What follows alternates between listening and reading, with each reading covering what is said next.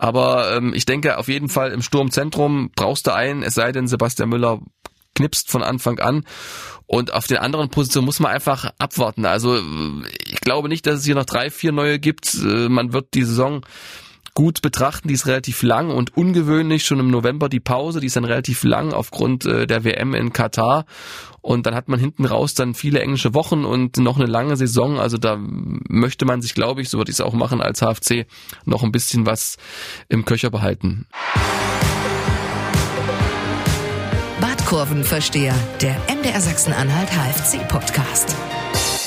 Hallo und herzlich willkommen zu einer neuen Folge und zu einer neuen Saison Badkurvenversteher, dem MDR-Podcast über den Hallischen FC. Mein Name ist Oliver Leiste. Schön, dass ihr wieder mit dabei seid.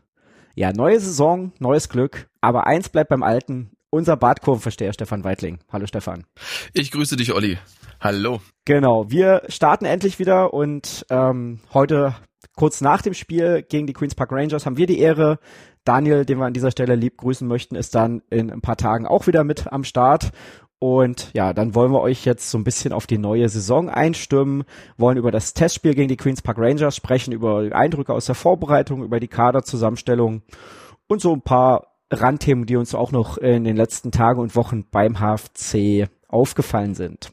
Aufnahmedatum für diesen Podcast ist der 16. Juli 2022. Ja, zu Beginn, liebe Zuhörerinnen und Zuhörer, möchte ich mich erstmal noch bedanken.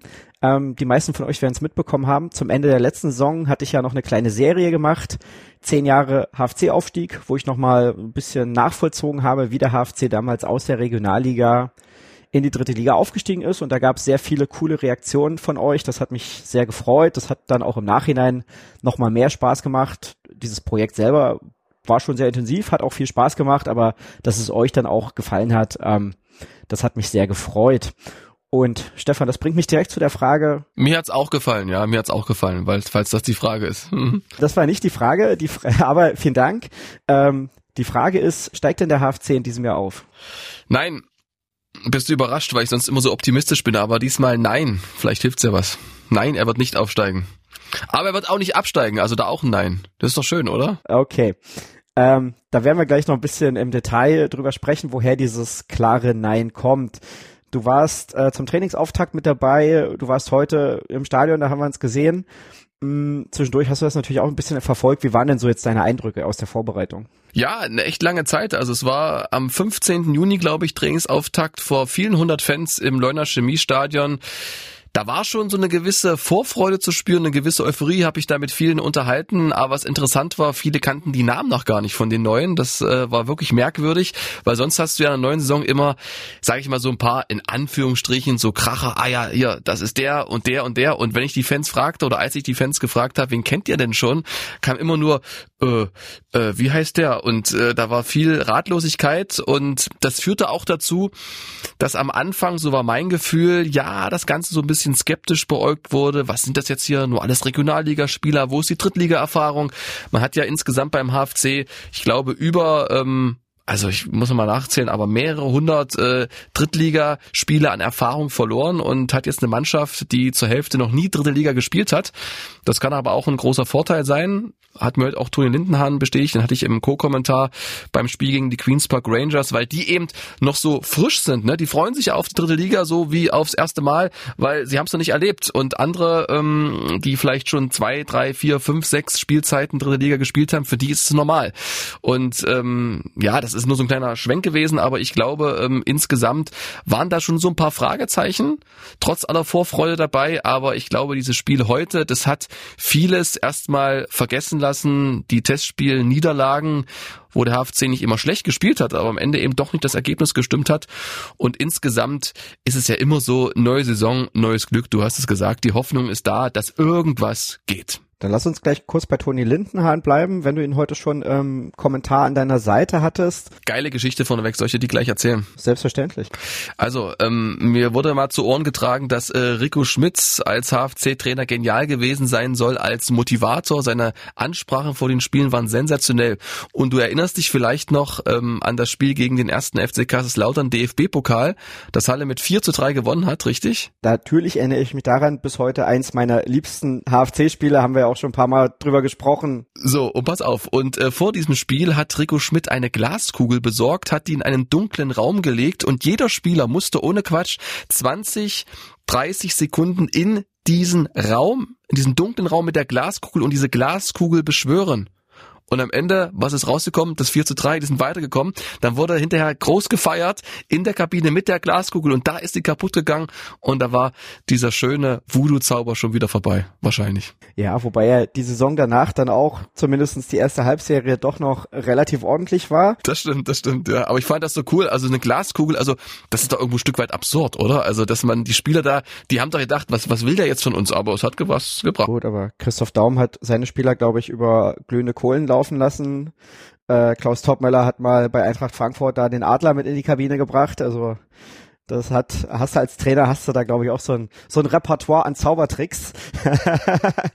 ähm, aber lass uns kurz bei Toni Lindner bleiben. Was, was hat er erzählt? Wie ist der Stand bei ihm? Ich meine, er fällt jetzt schon sehr lange aus. In der MZ war jetzt zu lesen, dass er trotzdem noch nicht aufgegeben hat, dass er es weiter probieren will.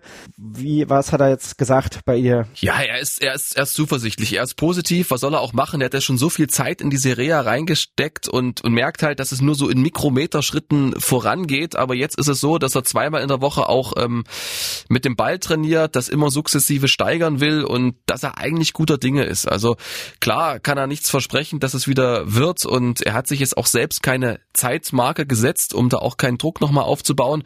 Aber das Ziel ist ganz klar und daran arbeitet er, wieder zurückzukommen. Dass das noch ein sehr, sehr langer Weg wird, ist klar, weil er ist noch weit entfernt vom Mannschaftstraining. Und selbst wenn du im Mannschaftstraining bist, bist du noch lange nicht im Kader. Und äh, wenn du noch nicht im Kader bist, dann spielst du auch noch nicht in der ersten Elf. Also das ist noch ein langer Weg, aber du brauchst Ziele im Leben und äh, er macht das vorbildlich. Er hat auch, also als ich neben ihm saß, also der hat eine Figur, mein Gott, ein Oberkörper, da denkst du dir, wow, also so viel Wucht, so viel Dynamik haben wir selten gehabt in einem Oberkörper beim HFC.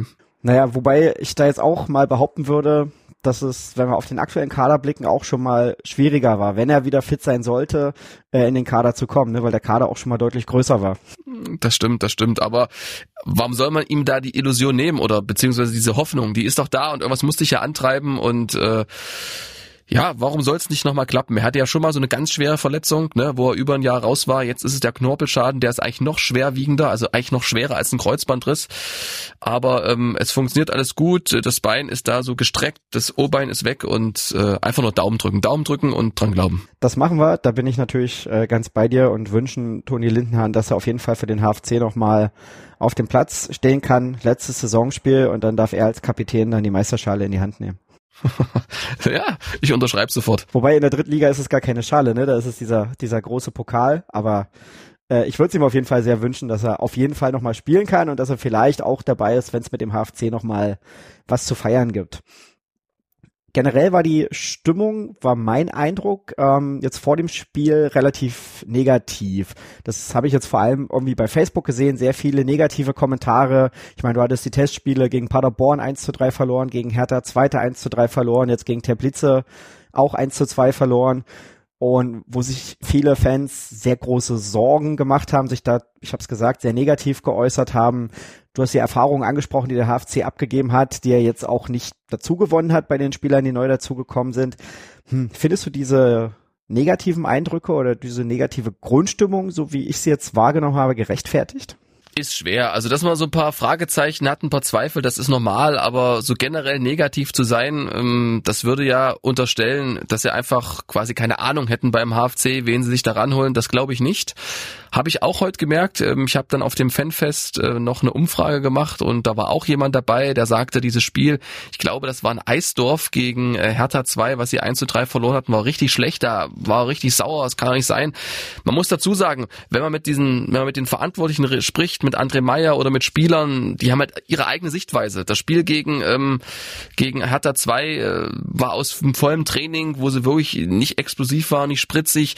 Du kannst natürlich argumentieren, Moment mal, Hertha 2 ist ja auch in der Vorbereitung gewesen. Die waren bestimmt auch nicht frischer. Allerdings äh, steigen die ein bisschen später ein. Kann sein, dass sie nicht ganz so frisch waren.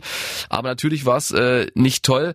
Aber Gestern war es zum Beispiel so, da hat sich die komplette Mannschaft äh, mit äh, der Fangruppe getroffen im Waldkater in der Heide und äh, da war schon ein großes äh, Erstaunen bei den Fans zu sehen, als der HFC da wirklich in Mannschaftsstärke aufgeschlagen ist und äh, sowohl Toni Lindenhahn als auch André Meyer haben gesagt, wenn du eben mit diesen Fans oder mit den Fans ins Gespräch kommst und Dinge erklären kannst, ähm, wenn Spieler sich vorstellen, also Jonas Niedfeld, der hat so die Eröffnung gemacht, der hat die Spieler vorgestellt, die Spieler haben sich vorgestellt, dann hast du einen ganz anderen Eindruck und dann gewinnst du vielleicht auch Vertrauen. Ich bezweifle mal, dass alle Fans äh, alle Testspiele gesehen haben. Ich habe die ersten, die letzten drei Testspiele jetzt bis auf die Queens Park Rangers nicht gesehen. Man liest dann immer Niederlage, man liest individuelle Fehler und dann gibt's gleich im Kopf so eine Verbindung, das kann ja was werden. Aber das muss man so ein Stück weit beiseite schieben. Und ein gutes Beispiel ist ähm, Sebastian Müller, der äh, neue Stürmer, gekommen von Arminia Bielefeld ausgeliehen, letzte Saison gespielt für äh, Braunschweig, war dort vor allem auf der Außenbahn im Einsatz und wird jetzt beim HFC wieder in seine alte Position gebracht ins Sturmzentrum und da sagt André Meyer, der ist am Anfang rumgelaufen wie Falschgeld. Der wusste gar nicht, wie er soll sich bewegen. Also was ich damit sagen will, es braucht einfach Zeit, um so gewisse Abläufe einzustudieren. Heute war er eher diskret, aber ganz ehrlich, also es ist eine Zweitliga-Abwehr gewesen da aus England mit 1,95 Hühen. Das ist auch nicht so einfach. Aber insgesamt, glaube ich, ähm, sollte man das ist mein Empfinden, erstmal allen eine Chance geben und nach fünf, sechs Spielen schauen, ob man meckern kann oder eben nicht. Vorbereitung ist Vorbereitung und scharf geht's am nächsten Sonntag los. Da bin ich ganz bei dir, auch ganz interessant mit dieser, mit dieser Fankurvenparty und diesem Gefühl, was daraus so ein bisschen entstanden ist, weil ich nämlich heute im Gegensatz zu den Facebook-Kommentaren die Stimmung im Stadion sehr positiv fand. Ne? Mehr als 6000 Fans waren da. Ja, das ist viel. Manche waren nur 5,5 oder 5,8 bei den letzten Drittligaspielen, das stimmt. Genau, ja, teilweise sogar, sogar noch weniger, aber da war auch ohne Corona-Beschränkung, ne, und ich kann mich auch an Testspiele erinnern vor, weiß ich nicht, drei, vier Jahren gegen Union Berlin, die jetzt aus meiner Sicht ein ähnliches Kaliber sind. Und da waren deutlich weniger Zuschauer da, da war auch keine Stimmung, da war es mega warm und da saßen alle rum und haben irgendwie gehofft, dass es schnell vorbeigeht. Heute, heute, heute hatten alle richtig Bock, also der HFC zumindest von Beginn auf dem Platz, aber die Fans auch, eine tolle Choreo gemacht und sich einfach wirklich über dieses Testspiel gefreut und über diesen Gegner, war so mein Gefühl. Man hat es ja auch am Ende gesehen, also die Fans sind nochmal richtig abgegangen, als die Mannschaft kam und nochmal alle abgeklatscht und ähm, du wirst ja so einen Beitrag von mir verlinken ähm, oder von uns, von MDR Sachsen-Anhalt, Sachsen-Anhalt heute und da kann man mal Felix Gebhardt zuhören, der neue Nummer eins beim HFC, der nochmal davon schwärmt, dass er sowas noch nie erlebt hat in einem Freundschaftsspiel. Ne? Man darf es auch nicht vergleichen. Ich meine, es gibt andere Mannschaften, Dortmund oder was weiß ich, da ist natürlich noch äh, ganz andere Stimmung, weil einfach mehr Leute reingehen, aber insgesamt war das heute richtig laut, richtig gut und als ich mit dem Fahrrad zum Stadion gefahren bin, das war 12.30 Uhr, anderthalb Stunden vorm Spiel, da war was los. Klar, es gab diese kleine Fanmeile, aber trotzdem, du hast gespürt, Mensch, die haben alle Bock drauf. Da ist eine gewisse Vorfreude da und ich glaube, das haben die Spieler auch so gespürt und ich glaube, dass dieses Treffen gestern auch allen gut getan hat mit den Fangruppen, um da einfach dieses nur zusammen zu leben und auch so eine Verbindung aufzubauen. Ich glaube, das ist schon wichtig. Da lass uns gleich noch über ein paar Eindrücke auch über einzelne Spieler sprechen. So Felix Gebhardt, du hast ihn gerade erwähnt, wird die neue Nummer eins im Tor. Was spricht denn für ihn und was spricht vielleicht gegen Daniel Mesenhöhler, der jetzt äh, mal wieder unter anderem Meyer das Nachsehen hatte?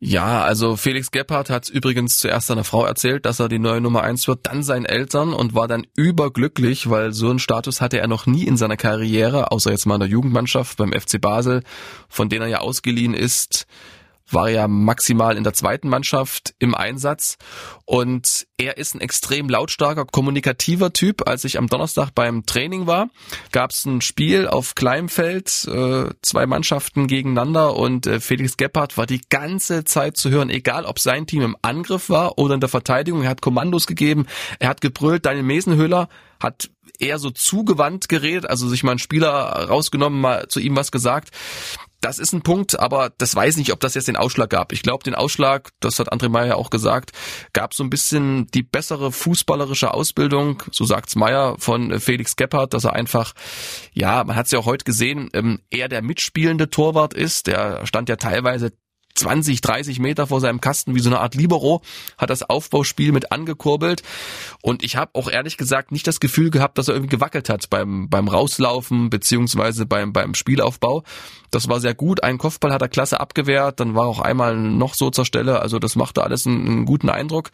Und Daniel Mesenhöhler ist ja eher so ein ruhiger, sachlicher Typ, den stellst du bei 20.000 Fans, wie es gegen den ersten FC Magdeburg da und der steht dann einfach, ne, und, und zuckt nicht. Ich glaube, das war dann so eine Prozententscheidung. Also, das war einfach so das Gefühl, wir sind eine junge Mannschaft, eine dynamische Mannschaft und dann brauchst du halt auch so einen Torwart und deshalb war es eben der, der Ausschlag. Und äh, ich glaube, das kann man gar nicht so sagen, dass es jetzt gegen Daniel Mesenhüller war, weil der für mich auch die letzten Spiele, wo er gespielt hat, sehr gut war ist dann einfach ein bisschen Pech, glaube ich. Na, da werde ich André Meyer auch nochmal fragen. Könnt ihr euch schon freuen, liebe HFC-Fans, weil wir gehen äh, jetzt in der Woche vor dem Saisonstart, gehen wir in die Vollen. Nach der langen Pause gibt's gleich zwei Folgen für euch. Äh, die eine heute und dann am Mittwoch ist der HFC-Trainer zu Gast im HFC-Podcast. Und da werde ich natürlich auf jeden Fall auch mit ihm darüber sprechen. Und da kannst du dann aber ganz genau fragen, was das heißt, sozusagen, diese fußballerischen Fähigkeiten, ob es eben der Spielaufbau ist oder so, das ist sehr gut. Genau, das werde ich machen. Und ja, eine Position, über die auch immer viel gesprochen wird, die jetzt auch nicht ganz unumstritten ist, ist Jonas Niedfeld, der Kapitän, der jetzt auch in dieser Saison wieder als Innenverteidiger äh, in der Dreierkette in der zentralen Position erstmal gesetzt ist. So, wir erinnern uns doch, der ist damals gekommen unter Thorsten Ziegner als Stürmer. Ähm, wurde dann hinter Terence Boyd oder neben Terence Boyd hat er so eine Art Zehner gespielt. Dann war er, glaube ich, eine Saison lang Sechser und jetzt ist er schon eine Weile Innenverteidiger. Und wurde aber natürlich immer wieder kritisiert. Also einerseits ist er eben so der Motivator der Lautstärke, der wirklich auch das Team anführt, aber gerade in seiner Position jetzt auch nicht ganz fehlerfrei. Wobei man auch sagen muss, welcher Fußballer in der dritten Liga ist fehlerfrei? Wahrscheinlich keiner.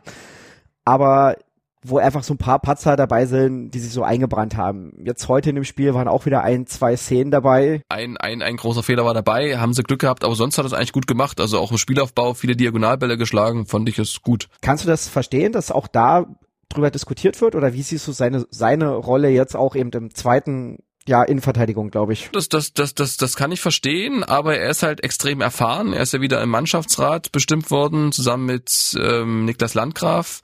Tunay Denis, der neu im Team ist, ist auch mit dem Mannschaftsrat. Und wer fehlt noch? Weiß ich gerade nicht. Ähm, fällt mir gleich ein. Ähm, einer fehlt noch, Landgraf, Niedfeld, Dennis und Kreuzer. Die sind im Mannschaftsrat. Ja, und Jonas Niedfeld, ähm, merke ich immer, nimmt André Meyer schon so ein bisschen im Schutz, weil der ist für ihn so ein bisschen in der Schublade drin bei vielen Fans. War ja schon, als André Meyer zum HFC kam so, dass viele das beäugt haben. Er hält an ihm fest, weil er sagt, klar, er hat auch in den Testspielen individuelle Fehler gemacht, aber er schaut sich die Situation einfach früher an. Beim Test gegen Teplice war es, glaube ich, so, da kommt das schlampige Zuspiel von Vollert, dann kommt der Fehler von Niedfeld. Das kann er natürlich trotzdem anders lösen, ist trotzdem sein Fehler, aber er wurde auch so ein bisschen in den Fehler reingezwungen. Also ich denke mir immer, es geht ja auch um den Job von André Meyer und er wird genau überlegen, ähm, wen stellt er da auf. Und er macht das nicht aus Harmoniesucht oder weil er sich sehr gut mit äh, Jonas Niedfeld versteht, sondern weil er erfolgreichen Fußball spielen will. Und da muss man einem Trainer auch mal ein Stück weit vertrauen, dass er da einfach die richtige Entscheidung trifft.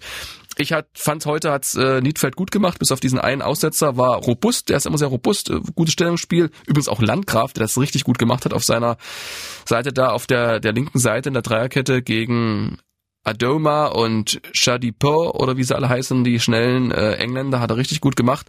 Aber zurück zu Niedfeld, ja, also ich glaube, das ist auch einer, der in der Kabine wichtig ist, weil er junge Spieler mitführt, weil er lautstark ist, weil er kommuniziert, weil er einen guten Draht hat zu allen und das ist vielleicht auch so ein Punkt, dass du dann eben nicht schon in der Vorbereitung deinen Kapitän absägst, sondern eben in Anführungsstrichen, wenn es jetzt natürlich in den nächsten fünf Spielen nur Patzer gibt, dann sitzt da auf der Bank, er hat ja keinen Freifahrtschein, aber es ist, glaube ich, wichtig, dass Spieler einfach so ein Vertrauen genießen und, und noch ist ja nichts verloren beim HFC mit Jonas Niedfeld. Das stimmt.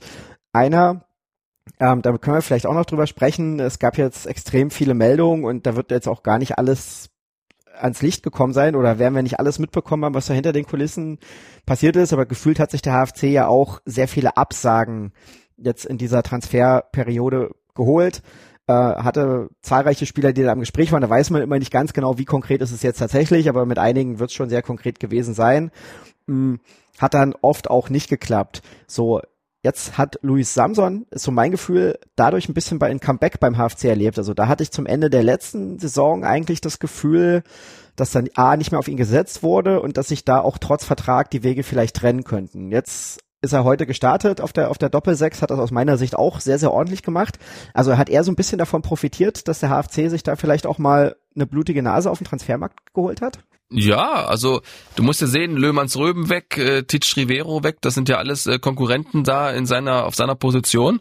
Das auf jeden Fall. Ähm, ich weiß auch nicht, ob wirklich gezielt nochmal gesucht wurde, um ihn da zu ersetzen, weil man weiß, er hat ja eh einen Vertrag und Warum soll man es jetzt nicht am Anfang nochmal probieren? Er hat ja selber gesagt, Luis Samson, dass er sich in der Sommerpause wirklich fit gehalten hat, viele Läufe gemacht hat und André Meyer hat ihm auch äh, sehr gute ja, Werte Werte festgestellt äh, in der Leistungsdiagnostik in den ersten beiden Tagen beim Saisonstart. Er hat super Laktatwerte gehabt. Da hat Duin Lindenhahn gleich eine SMS bekommen, als wir das erzählt haben von Sascha Pfeffer. Die beiden sind noch gut befreundet und der hat gesagt, Laktat schießt keine Tore, hat Sascha Pfeffer gesagt. Und Duin Lindenhahn hat erzählt, er hatte immer ganz schlechte Laktatwerte, hat trotzdem gut gespielt. Also müssen wir vielleicht auch ein bisschen einordnen.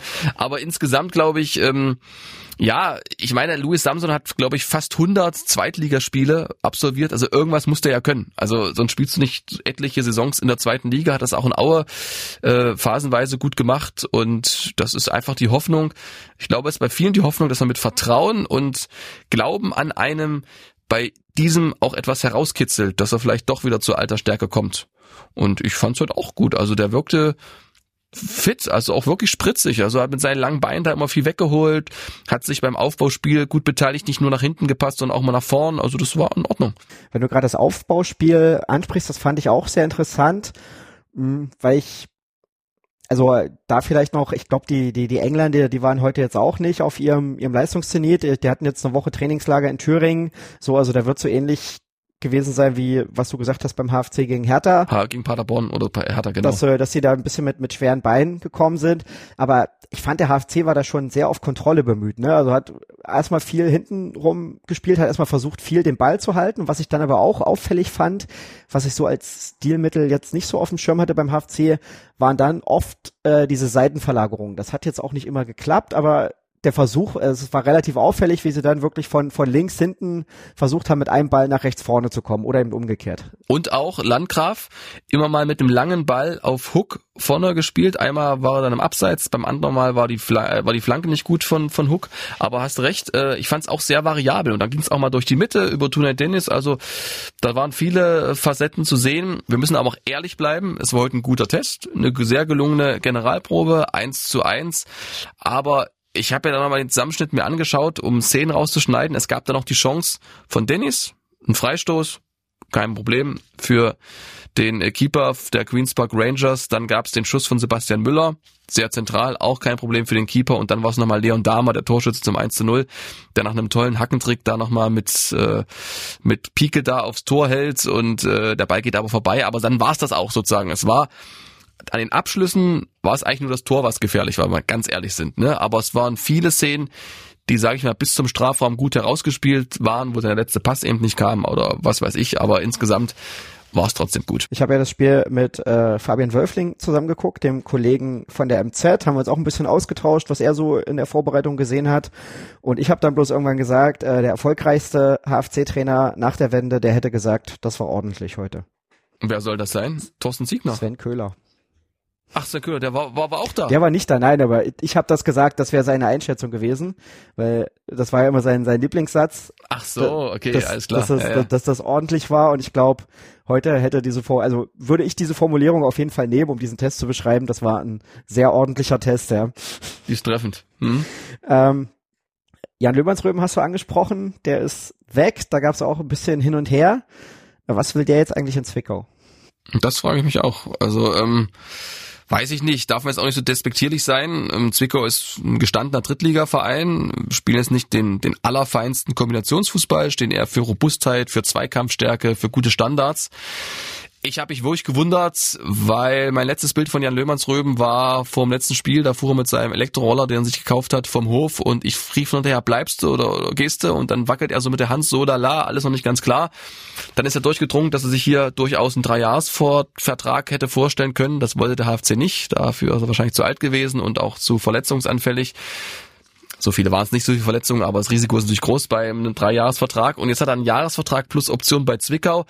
Vielleicht hat er sich wirklich so ein bisschen verzockt, müsste man ihn selber fragen. Es hieß ja auch, er hat Angebote aus dem Ausland, da war von England, von Australien die Rede und jetzt Zwickau.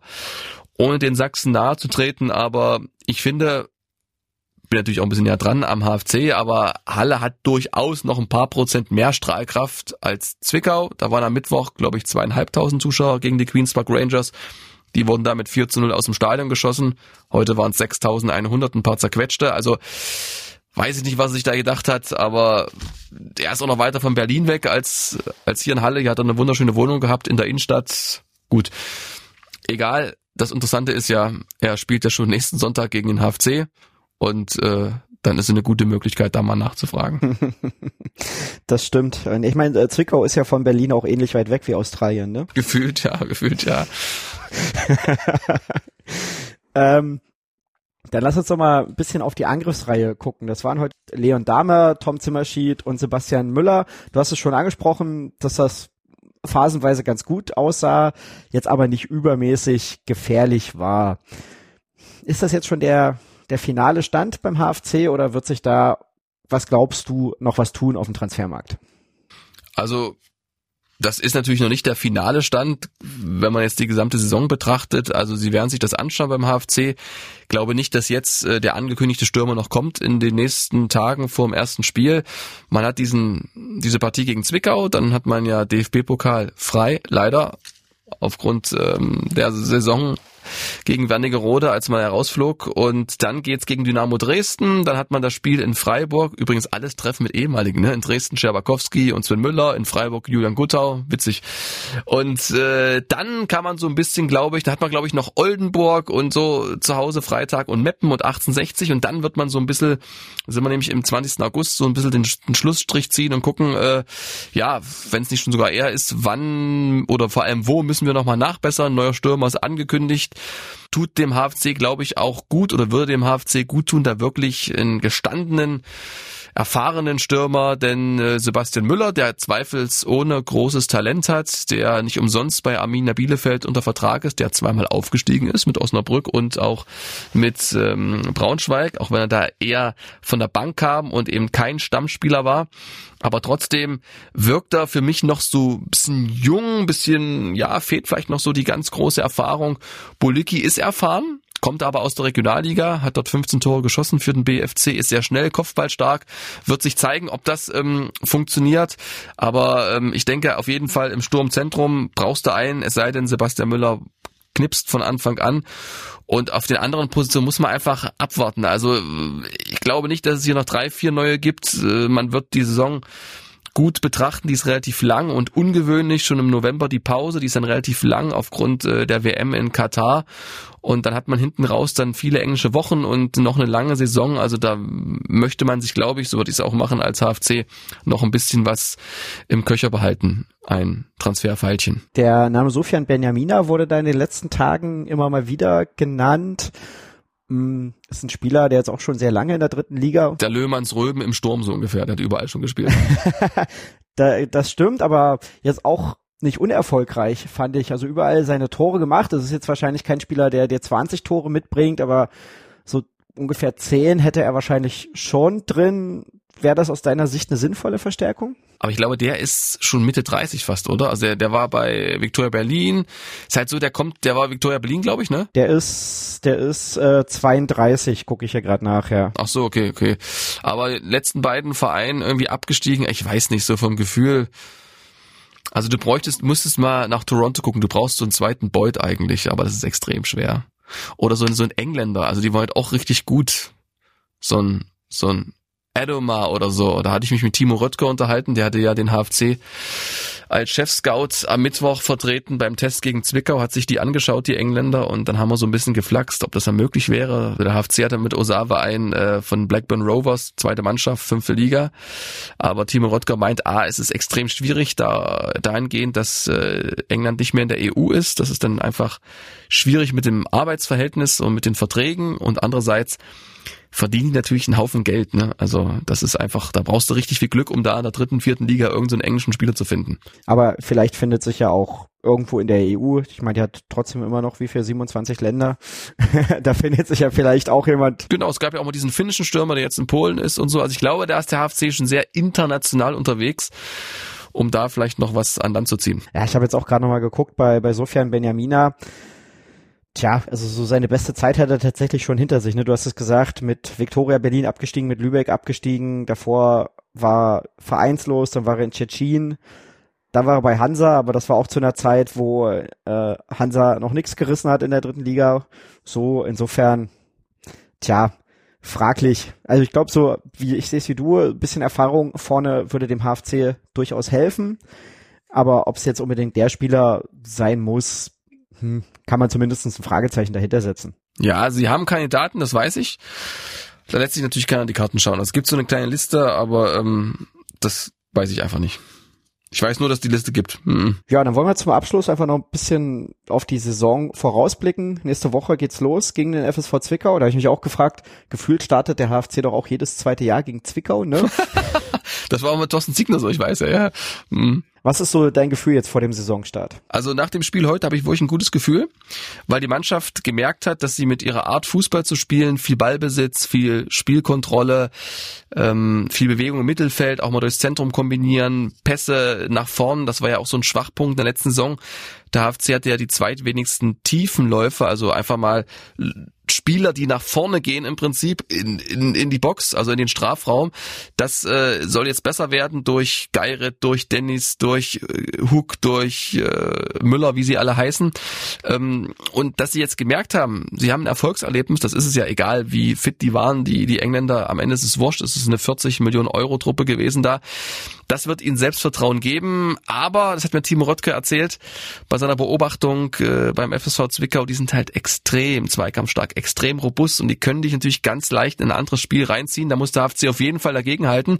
Da haben sie bei weitem nicht die Erfahrung wie Zwickau und äh, da braucht's einfach dann auch diese Konsequenz vom Tor, die wenigen Chancen, das haben sie jetzt gut gemacht. Das war gegen äh, Teplice so, wenig Chancen und ein Treffer und heute auch wenig Chancen und ein Treffer, das beibehalten.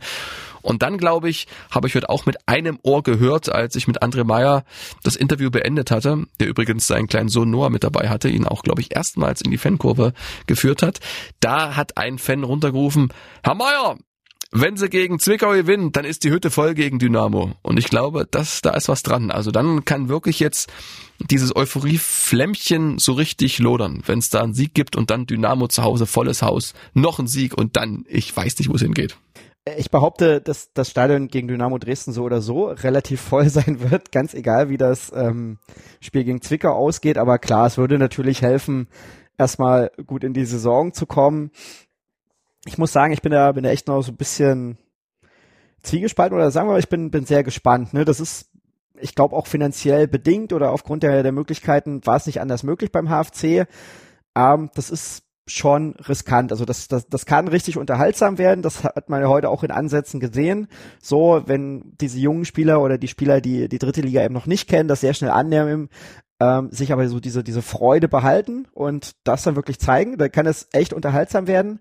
Aber wenn du gleich gegen Zwickau vielleicht verlierst, gegen Dynamo, ich meine, die sind der Top-Aufstiegsfavorit. Ich glaube, 19 Trainer haben gesagt, die steigen auf. Ja. So kann jetzt auch passieren, dass du da irgendwie verlierst so und dann, dann, dann stehst du gleich relativ. Und wer baut dann die Mannschaft auf sozusagen? Wo ist dann die Erfahrung? Ne? Ja, ja, genau. Dann, und die ist da im Kader, in der Abwehr, aber ja. So und deswegen bin ich bin ich da sehr gespannt und dann hast und dann, wenn du die beiden Spiele verlierst, hast du ja sofort wieder dieses Geningel, die negative Stimmung, weil das ist ja aus der letzten Saison irgendwo auch noch übrig geblieben. Jetzt haben wir es gesagt, ne, über die Sommerpause und jetzt ist eine gewisse Vorfreude da, aber das ist eben auch noch nicht vergessen, was da letzte Saison war oder auch. Und wir wissen selber, dass das das kippt schnell in Halle so ein bisschen. So, und deswegen bin ich da sehr gespannt und ja, natürlich auch gespannt, ähm, wer dann vielleicht noch kommt. Äh, ich glaube, das ist zwingend erforderlich, dass da noch ein, zwei Leute auch kommen.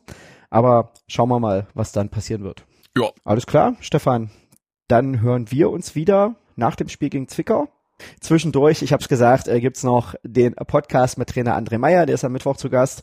Und ja, dann sind wir gespannt, wohin die Reise geht für den HFC in dieser Drittligasaison. Wollen wir eigentlich wetten? Saisonplatzierung, da habe ich letztes Jahr richtig schlecht abgeschnitten. Ich muss den Kollegen Blömecke und dem Kollegen Brenner noch ein Essen ausgeben. Ich hatte nämlich gesagt äh, im Winter, dass der HFC Achter wird und äh, recht hatte der Kollege Brenner, glaube ich, mit Platz 14. Der hatte richtig getippt. Hm. Bei mir musst du auch noch ein Essen ausgeben für irgendein Tippspiel, was wir irgendwann mal vor zwei Jahren hatten. Ja, siehst du, da kommst du gleich mit. Hm. Nee, würde ich, würde ich noch nicht machen. Machen wir noch nicht, machen wir noch nicht. Mach mal so nach den ersten fünf, sechs Spielen. Wir können es ja, können's ja vor der Rückrunde machen. Ich meine, die, die Hinrunde ist jetzt im November schon wieder vorbei. Dann haben wir noch genug Zeit, irgendwelche, irgendwelche Wetten zu machen, würde ich sagen. Alles klar. Gut, dann kommen wir für heute zum Ende. Für euch, liebe Zuhörerinnen und Zuhörer, der Hinweis, falls ihr es noch nicht getan habt, könnt ihr uns natürlich abonnieren bei Apple, bei Spotify, im Podcatcher eurer Wahl. Fast überall sind wir zu finden, genau wie auf unserer Homepage mdr.de im Bereich Sport. Und außerdem gibt es eine Facebook-Gruppe zu diesem Podcast. Da seid ihr herzlich eingeladen, da auch mit reinzukommen. Die heißt genau wie dieser Podcast Bartkurvenversteher. Da könnt ihr Fragen an unsere Gäste stellen, da könnt ihr mit uns diskutieren, könnt uns Anregungen schicken. So und einfach mit uns im Austausch sein. Da haben wir auch diese Saison wieder richtig Bock drauf. Und ja, genau, kommt gerne in diese Facebook-Gruppe. Ansonsten könnt ihr mir auch gerne bei Twitter schreiben, da bin ich der Leisteo. Und dann habe ich es gesagt, hören wir uns am Mittwoch wieder zusammen mit Trainer André Meyer dann ist der Saisonstart und dann werden wir, Stefan, besprechen, wie er gelaufen ist. Euch vielen Dank fürs Zuhören und dir, Stefan, ganz vielen Dank für deine Ausführung. Gerne, bis bald, Olli. Ciao, ciao. Bis denn, ciao. Badkurvenversteher, der MDR Sachsen-Anhalt HFC-Podcast.